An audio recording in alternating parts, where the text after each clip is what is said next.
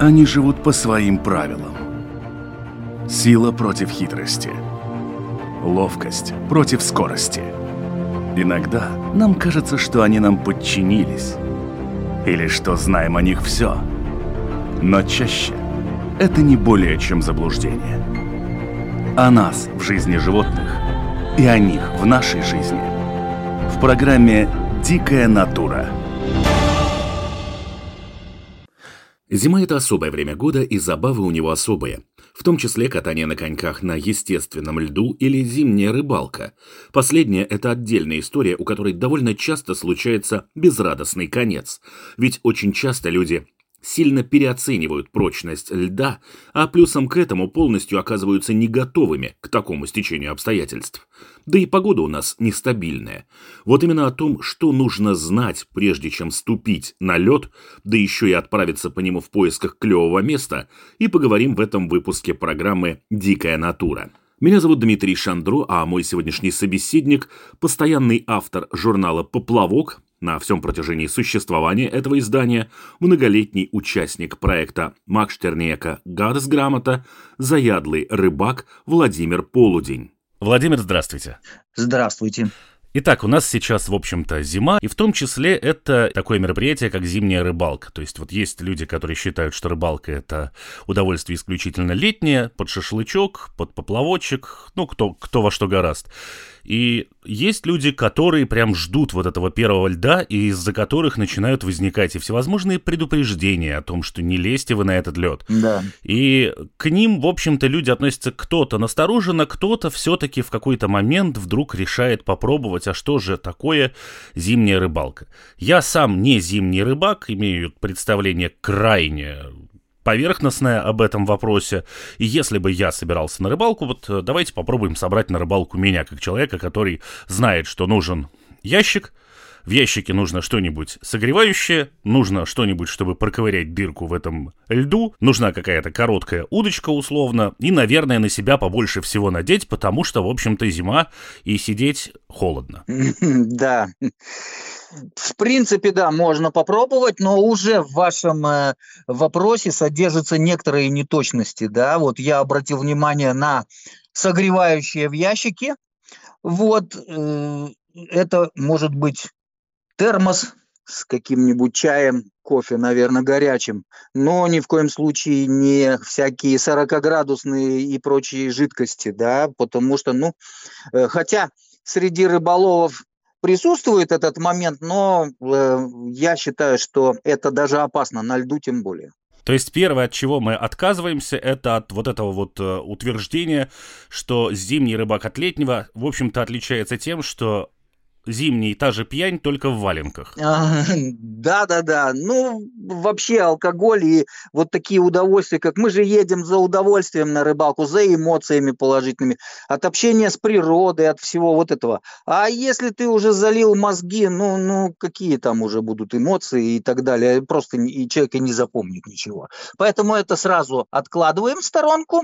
Вот, да, в ящик, ящик нужен для зимней рыбалки, просто чтобы сидеть на нем, нем и э, хранить как бы принадлежности и, и, и снасти, да.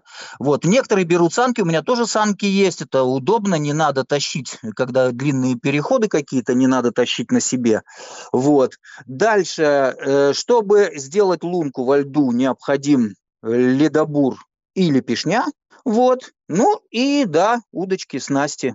Вот. А, одежда вы еще сказали, как можно больше на себя надеть. Вот это тоже, как бы, я считаю, такое спорное утверждение, потому что сейчас технологии очень сильно развиты в области вот э, современной одежды спортивного, такого туристического плана, вот, и много вариантов существует одеться нормально, чтобы было не холодно, и в то же время не надо там на себя надевать там кучу тулупов и все прочее, как вот это на картинках там 50-х э, годов прошлого века. Вот, поэтому одежда тоже. Если мы говорим про зимнюю рыбалку, про лед, то, конечно, лучше всего это костюм, так называемый поплавок, то есть плавающий костюм, это будет самый лучший вариант э, решения, но они достаточно дорогие, вот, и поэтому народ не все их покупают. Хотя очень рекомендую. Ну, я же не собираюсь плавать зимой? Я же не морж, я же сидеть буду сверху. Зачем мне поплавок? этот костюм, он э, предназначен именно для того, когда случится экстремальная ситуация, и вы провалились э, в какое-то слабое место на льду. Это, этот костюм, он гарантирует, по крайней мере, что вы не утонете. Вы будете барахтаться на, прови- на поверхности, и э, этот костюм, он э, поддерживает тело человека на воде. То есть, в принципе, вот как на надувном матрасе, грубо говоря. Я принимал участие в тестировании подобных костюмов, да, то есть, э, как бы, чтобы в нем нырнуть, нужно прилагать усилия, вот скажем так. Поэтому от холодной воды он не защитит, но, по крайней мере, вы не, не уйдете камнем на дно. Но здесь тогда, наверное, мы можем говорить о том, что если я, в общем-то, как э, капуста оделся, то при попадании в воду вот эта вся одежда, намокнув, сыграет со мной как раз-таки абсолютно противоположную историю. Совершенно верно, да. Ну, намокнет она не сразу, там в течение, э, наверное, пары-тройки минут, но да, потом она потяжелеет и начнется погружение, так сказать. На плаву уже человек держаться не будет. В этом костюме э, то, что ты будешь на поверхности воды, это гарантировано. Я как человек, который каким-то образом знаком с некими агрегатными состояниями воды, для меня вот если она не двигается, как и для, наверное, многих, это лед. То есть все, вода стала твердая. Очевидно, она будет более твердой ближе к берегу, где мельче, и очевидно, она будет менее прочной куда-нибудь дальше вглубь. Насколько это так? Это совершенно верно. Э, возле берега лед, э, как правило, чуть потолще, потому что на мелководье вода быстрее остывает, и, соответственно, образование льда идет э, более быстрыми темпами, чем на глубине, где вода вообще это очень инерционное такое вещество, да, которое ну, не сразу все процессы происходят. Она не сразу замерзает, не сразу нагревается и так далее. Да. Поэтому на глубине, где большая масса воды, вот, лед образуется над э, большими глубинами медленнее. Кроме того, существуют турбулентности различные в воде, которые тоже препятствуют образованию льда. Вот, поэтому возле берега лед будет, ну, конечно, все относительно, будет чуть потолще, да, где-то на течении, на, на струе где-то в речке, да, или просто над большими глубинами, он будет тоньше. Как определить эти самые места, где, например, бьет какой-нибудь ключ в этот лед, и по факту вроде все должно быть прочненько, и от берега я недалеко ушел, но на самом деле наступил на вот какую-то такую тонкую часть этого льда и, и ушел. А, вопрос непростой, да, в принципе, все определяется только визуально, вот, э, но здесь тоже все относительно, потому что бывает снег, покров, тогда под снегом не видно вообще ничего, да, лучше всего такие места, как бы, если вот человек ездит на рыбалку много раз, а не в вашем случае, как мы вас собираем на рыбалку, да, а если, ну, уже какой-то опыт, да, подмечать, вот запоминать, где вот были когда-то полыньи какие-то, промоины и так далее, потому что они из года в год в одних и тех же местах образуются. Вот. А если мы говорим вот именно, что человек без опыта или незнакомый водоем, то здесь поможет только осторожное, осторожное движение по льду с постоянной проверкой его прочности. Это делается пешней. Существует такой инструмент, как пешня. Есть ледобур, который бурит, грубо говоря, это сверло, да, бурит лунки во льду, круглые отверстия. А есть пешня, это заточенный металлический э, стержень, с рукояткой деревянной, да, вот э, по уровню, ну там э, где-то чуть выше пояса, да, которым удобно стоя э, пробивать во льду отверстие. Вот на руке мы тихонечко идем, да, такими шагами, ну, нормально, с нормальной скоростью, да, можно даже чуть помедленнее идти. И вот просто идем, как будто, как будто у нас в руках палка, да, и так тын, тын, тын. Я еще рекомендую, ну, грубо говоря, через каждые пять раз, пять простых ударов делать один сильный удар такой, с усилием, да. Если пешня не пробивает лед с одного удара, лед считается надежным. Вот. Как только вы подходите к какому-то участку, где хоп, тыкнул, оно оп и пробилось. Вот, то есть пошла вода из этого отверстия. Все, значит, дальше идти нельзя, дальше лед будет более тонкий, вот, поэтому тихонечко разворачиваемся, и именно в ту сторону, откуда пришли, это очень важно, именно в ту сторону, откуда пришли, разворачиваемся и уходим.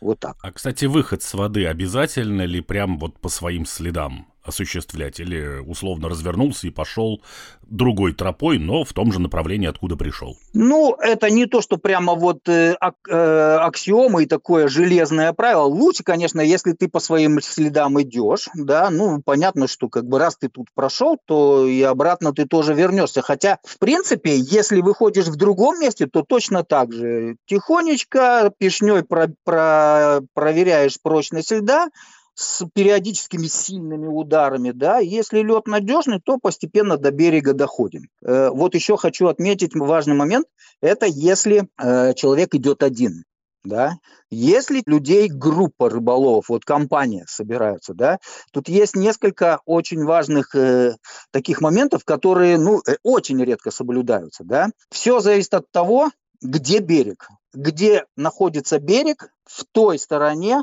или выход на лед, или наоборот заход на лед. Вот с какой стороны да, мы заходим. Это очень важно. То есть если мы идем на берег, да, то самый мощный и тяжелый человек в компании идет замыкающим. Это важно. То есть все более легкие вот идут, двигаются цепочкой, ни, ни в коем случае не кучей, а с, ну, там, с, э, с расстоянием друг от друга метров пять, да, тихонечко идут на берег, да, цепочкой. Вот. И замыкающий – это самый мощный и тяжелый человек. Почему? Потому что если остальные прошли, а он провалился, то ему товарищи помогают, вытаскивают, и дальше вы попадаете на берег уже. Вот. Если наоборот вы выходите на лед с берега компанией, да, тоже непонятно какой лед, опять же идет самый мощный и тяжелый человек первый. Если он провалился, то его опять вытаскивают э, члены команды обратно к себе, и вы на берегу. Если будет наоборот, например, все прошли, выходят э, с, с берега на лед, да, все прошли, идет замыкающий последний тяжелый, он хоп и провалился. И все остальные оказались в ловушке. Они на льду, берег с той стороны э, человека, который провалился. Где теперь искать выходы на берег, это все как бы вот сложно, да. То есть вот э, есть такой момент, что именно самого тяжелого человека нужно пускать или замыкающим, или первым. Вот таким образом. А вообще, в принципе, зимняя рыбалка – это сольное времяпрепровождение на природе или все же требует хотя бы одного компаньона.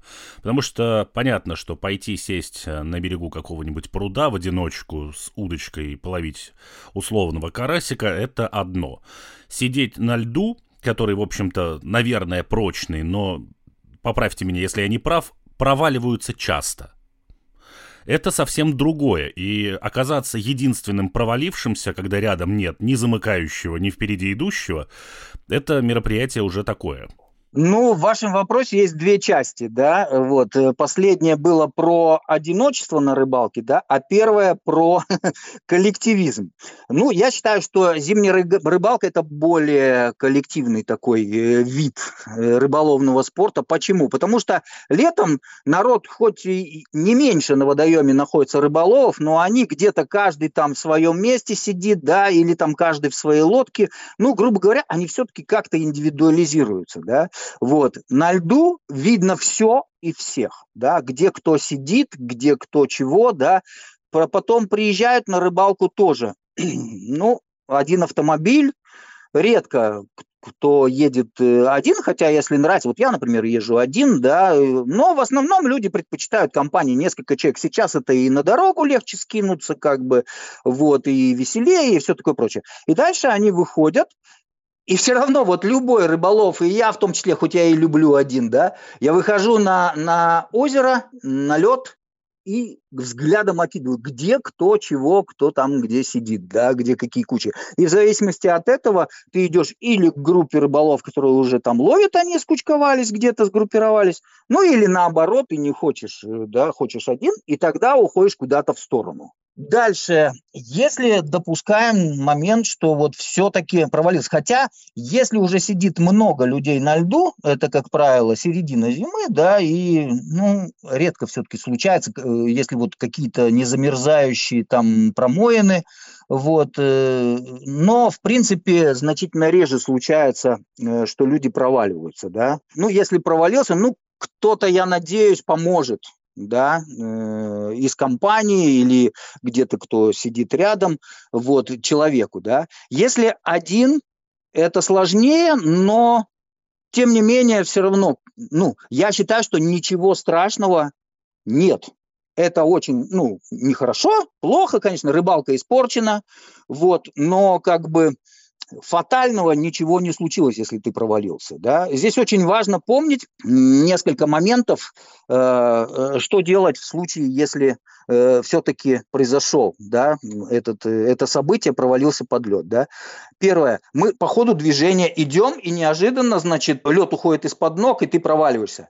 Первое, что нужно сделать, это развернуться в этой пробоине, промоине, да, куда ты угодил, развернуться в ту сторону, откуда ты пришел. Потому что ты шел там по льду, он тебя держал, и вот наконец-то в какой-то точке э, лед не выдержал, ты провалился, но в стороны, влево, вправо, вперед он может быть плохой. А вот назад ты же шел там, то есть там он тебя держал, вот в ту сторону и надо выбираться. Да? Это очень важно, развернуться в этой проруби обратно в ту сторону, откуда пришел. Это раз. И второе, не пытаться вылезти на лед, вот, э, ну, как мы, допустим, вылезали бы, грубо говоря, из канализационного люка, да, вот, из такой шахты, да, то есть э, первую э, верхнюю половину тела на лед, как бы, и вот отползаем, да, вот, э, лед может не, выдержать э, это самое, вес концентрируется на небольшой площади, э, вес тела, да, и лед может ломаться и не держать. Да, что нужно? Расположиться в этой промоине как бы горизонтально постараться, да, и э, плечевой пояс вынести на лед, да, ну, высунуть как бы, да, и заносить, э, ну, ногу, э, которая в данном случае э, смотрит ко льду, да, или правую, или левую, заносить коленом, да, согнутую ногу в колени, то есть обязательно занести ее на лед, и потом перекатом дальше вылезать из этой пробоины, промоины. Поэтому, ну, даже если человек один, фатального ничего не происходит. Конечно, при наличии у него еще и э, средств индивидуального спасения, как то спасалки, так называемые, это такие рукоятки с шипами, которыми можно за лед цепляться, чтобы дальше выползти.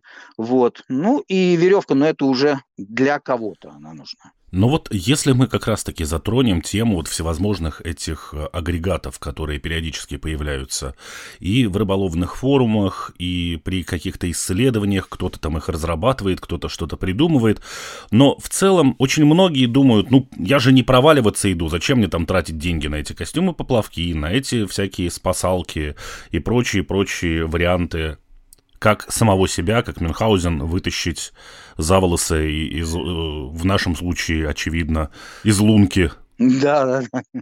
Я на этом могу сказать, что все правильно. Никто не идет э, купаться в ледяной проруби, э, собираясь на рыбалку, да, и ну, ни один человек так не думает.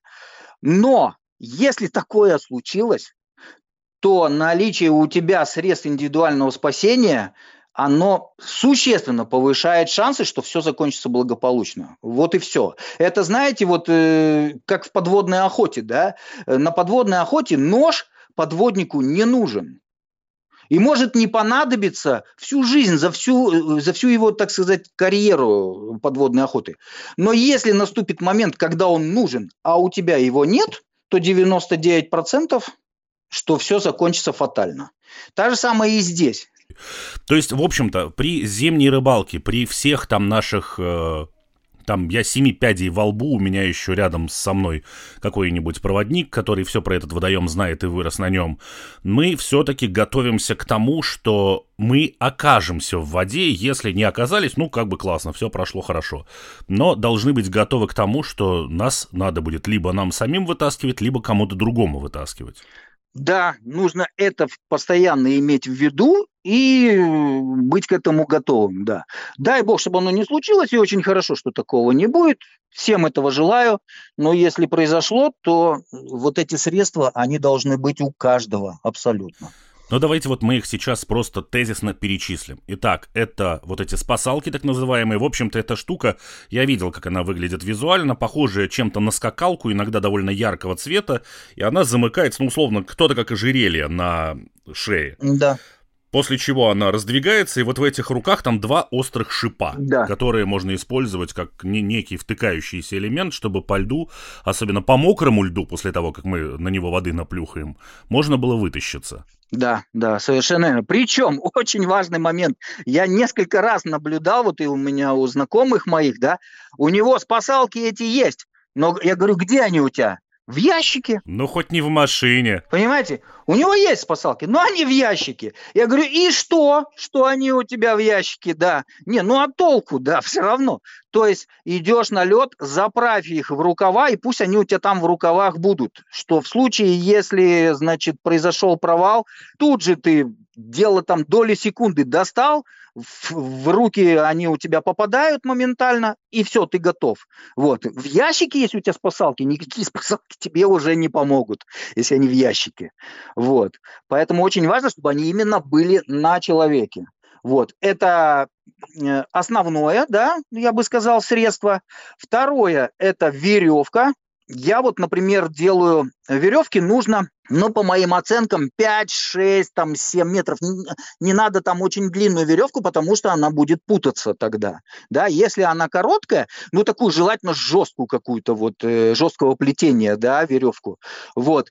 Э, на конце грузика обязательно петля завязана да, э, и на другом конце тоже, потому что если веревка просто э, из замерзших там рук, она выскользнет просто на раз, да, если без всяких вот дополнительных петель она сделана, да, то есть на обоих концах петля, плюс на одном еще из концов э, груз, да, и я, например, веревку скатываю в клубок, вот как бабу, бабушки э, шерсть э, сматывали, да, в клубок, вот так же само получается, ну, такой величиной с кулак, тоже все помещается в карман, вот, и если что, то просто за один конец держишься, другой или катнул по льду в сторону провалившегося, да, или по воздуху бросил, она в воздухе тоже разматывается этот клубок, да, и как бы долетает это все до, до назначения.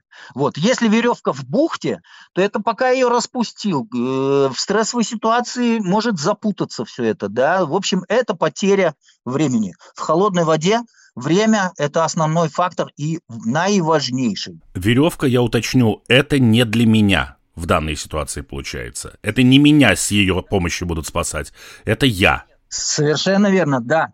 Да, вот был такой случай у меня, э, собирались э, с, э, с компанией на рыбалку, у одного из товарищей спрашиваю, вот веревка у тебя есть? Он говорит, а зачем мне веревку? У тебя же всегда есть с собой веревка. Я говорю, все правильно. То есть вот если э, ты провалишься, у меня есть веревка, чтобы кинуть тебе. А если провалюсь я, у тебя вот веревки, чтобы мне кинуть, уже нету, поэтому веревка должна быть у каждого в компании, в команде. Там даже мы тезисно собирались перечислять, а перечисление и закончилось. Спасалки и веревка, все, больше ничего. Ну, еще как э, такое, это вот костюм-поплавок, ну, это как бы не обязательно, но желательно, чтобы было. Да, вы еще упомянули, что, в общем-то, проход вперед должен быть, ну, условно, как по болоту, да, грубо говоря, когда люди идут и палкой прощупывают там эти кочки, топи и прочее. Да. Я лично наблюдал несколько лет назад в Литве, случайно оказался на берегу довольно крупного озера, сильно больше среднего по размерам. И там проходили какие-то соревнования по зимней рыбалке. И в определенный момент появилось довольно много машин, довольно много людей, которые были там одеты с этими санками, с ящиками, с этими пешнями. Вот они встали там как пехота из средних веков с этими копиями на перевес.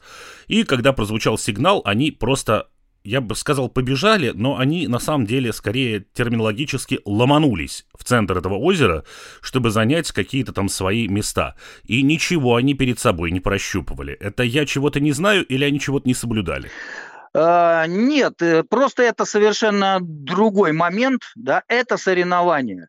То есть организаторы подготовили площадку, выбрали водоем, проверили там все, да, и потому что, да, э, на соревнованиях дается старт, и все, как вы говорите, ломанулись, потому что там каждая секунда на счету, да, там уже вопросов безопасности, это дело организатора, а не участника соревнований. Вот. Если мы идем просто на рыбалку, ну тут, конечно, совсем другое вот э, ломиться так, не зная броду, не глядя в воду, ну, конечно, нельзя. Вот. Поэтому, ну, это э, ну, разные вещи совершенно. Причем соревнования, если устраиваются именно по подледной рыбалке, да, ну, они не по первому льду, они всегда где-то в середине зимы, то есть когда надежный лед, ну, то есть факторы безопасности уже априори соблюдены все. Вот первый лед, на самом деле, это вот то, о чем я еще в самом-самом начале беседы начал, но мы к нему так не особо дошли.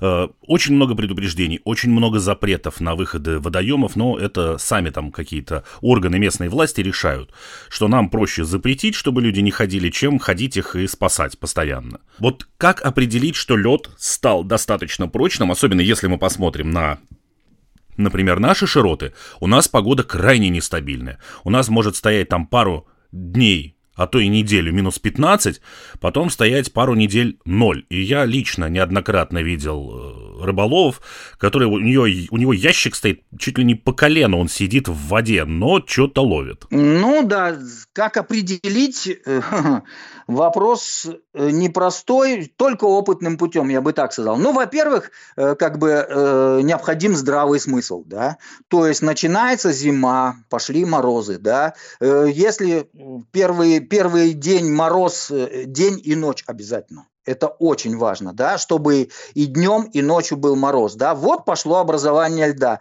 Ну, в первый же день нельзя идти где-то что-то там пытаться рыбачить. То есть выждать, по крайней мере, неделю.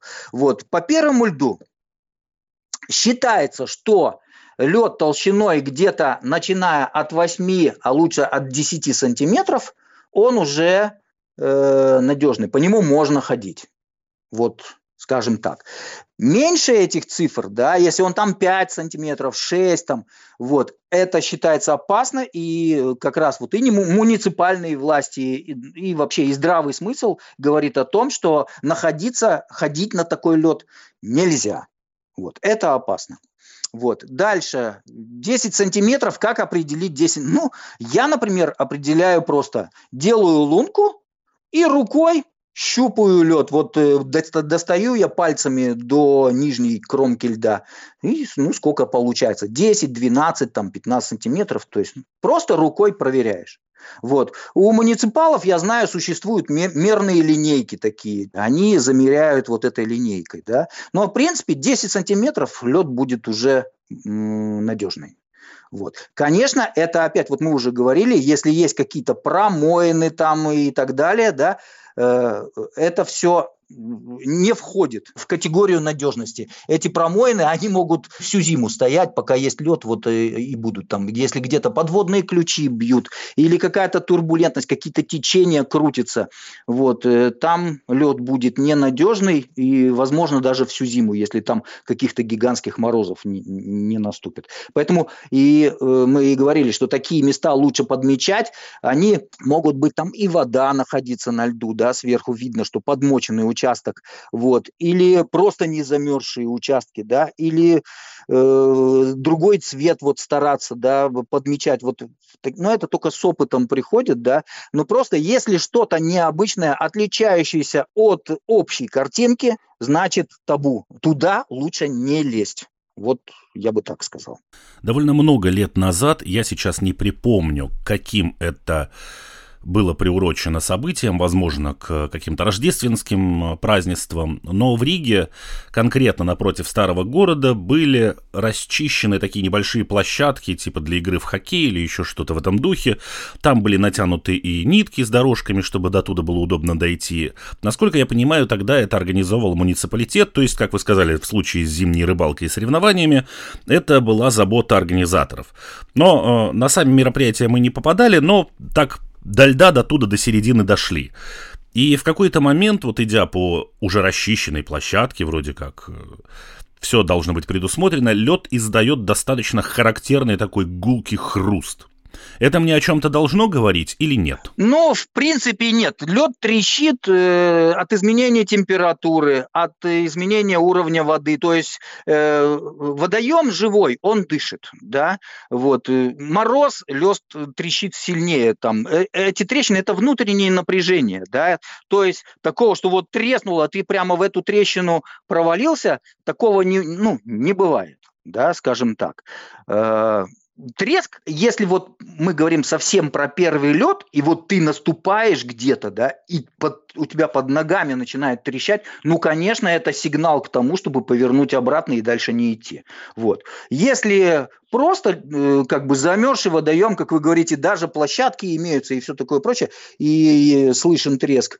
Э, нет, это не опасно, это просто вот внутреннее напряжение играют роль, э, и, и значит, лед трещит. Ясно, то есть это совсем не всегда опасность, но в случае, если это какой то первый лед или это мой незнакомый водоем или еще что-то, и у меня нет по нему данным, то как сигнал некий воспринимать его стоит, но именно в момент там наступания, например. Да, да, да. Когда он, когда вы понимаете, что он трещит от вас, от того, что вы тут находитесь, а не потому, что, ну, природа так хочет. Вот, вот тогда, конечно, тогда это нужно обязательно принимать в расчет и дальше не идти. Э, зимняя рыбалка это тоже все-таки вопрос такой сезонный, ну и вообще зимние ледовые забавы, будь то катание на коньках, если кто-то не ловит рыбу, это все равно какая-то сезонная история, если это касается естественных водоемов и естественного льда. Соответственно, у этого всего есть некая граница. У нас, конечно, бывает так, что и в марте снега по колено выпадет, и многие говорят, ой, да там еще, ха-ха, ловить да ловить до июня.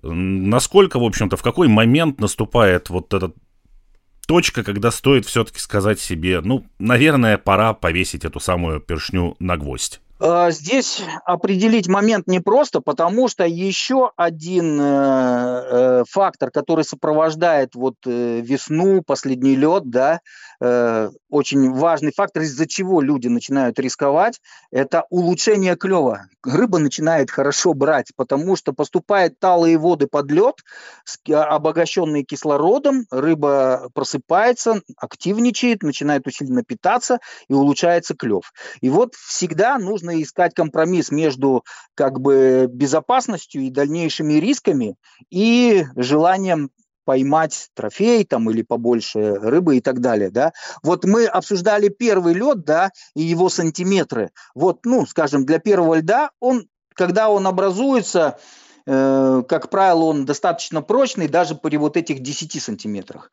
Последний лед, он может быть даже, я не знаю, ну, скажем, 30 сантиметров толщиной, но он человека уже не выдержит. Почему? Значит, э, вот эти талые воды, а особенно если начинают идти осадки в виде дождя, дождь вообще, я считаю, для льда, он как кислота. Эти дождевые капли, они проедают толщу льда насквозь, делают вертикальные такие каналы.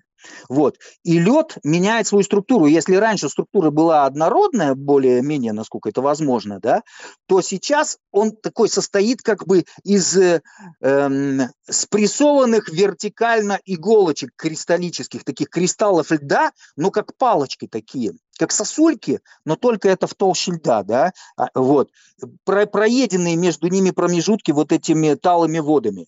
И даже там 20-30 сантиметровый лед, на него наступаешь ногой, если там слабое уже место, вот это проточено все вот этими талыми водами, он бесшумно просто расступается, и все, и ты уходишь. Вот. Он не трещит, не предупреждает тебя, тут опасно, а поворачивай назад. Нет, ничего такого нет. Мало того, ты рядом можешь там где-то про пробурить лунку, ой, так смотри, толстый лед какой там почти весь бур уходит, как бы, да, на, на, на то, чтобы просверлить. А там, не знаю, там через 10-15 метров вот снизу где-нибудь еще промоина какая-то точит, да, или течение закручивается, нижнюю кромку льда точит, а сверху талая вода проедает. И в итоге все, этот участок ногой наступил, хоп, и провалился. Без шума, без треска, без ничего. Вот, поэтому, э, ну, я считаю, что в 10 раз опаснее, да даже больше. Самый опасный – это последний лед. Потому что вот нету вот этих фактов. Он визуально еще толстый. а Он просто не держит э, человека, и все. Огромное спасибо, Владимир, за рассказ. Время наше уже подошло прямо к концу, и прежде чем мы с вами попрощаемся, самые главные атрибуты, которые должны быть со мной. Это ящик, это бур, это першня, это удочки, это, не знаю, термос с чаем. Ну, прежде всего, голова должна быть. Включайте голову. Никакая рыба не стоит риска погибнуть. Да, мы не надо ради нее совершать подвиги. Поэтому ну, здравый смысл. Лед тонкий, не надо туда идти. Чувствуете что-то не то, вот малейший там дискомфорт в ощущениях, не надо туда идти. Ну и, конечно, средства индивидуального спасения, спасалки, веревка должны быть, а еще лучше костюм-поплавок. Вот так. Но прежде всего голова. Большое спасибо еще раз за рассказ, Владимир, и всего вам доброго. Да, пожалуйста. Вам спасибо за то, что пригласили. Всего доброго. До свидания. Они живут по своим правилам. Сила против хитрости. Ловкость против скорости.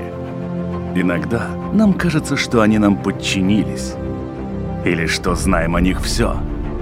Но чаще это не более чем заблуждение.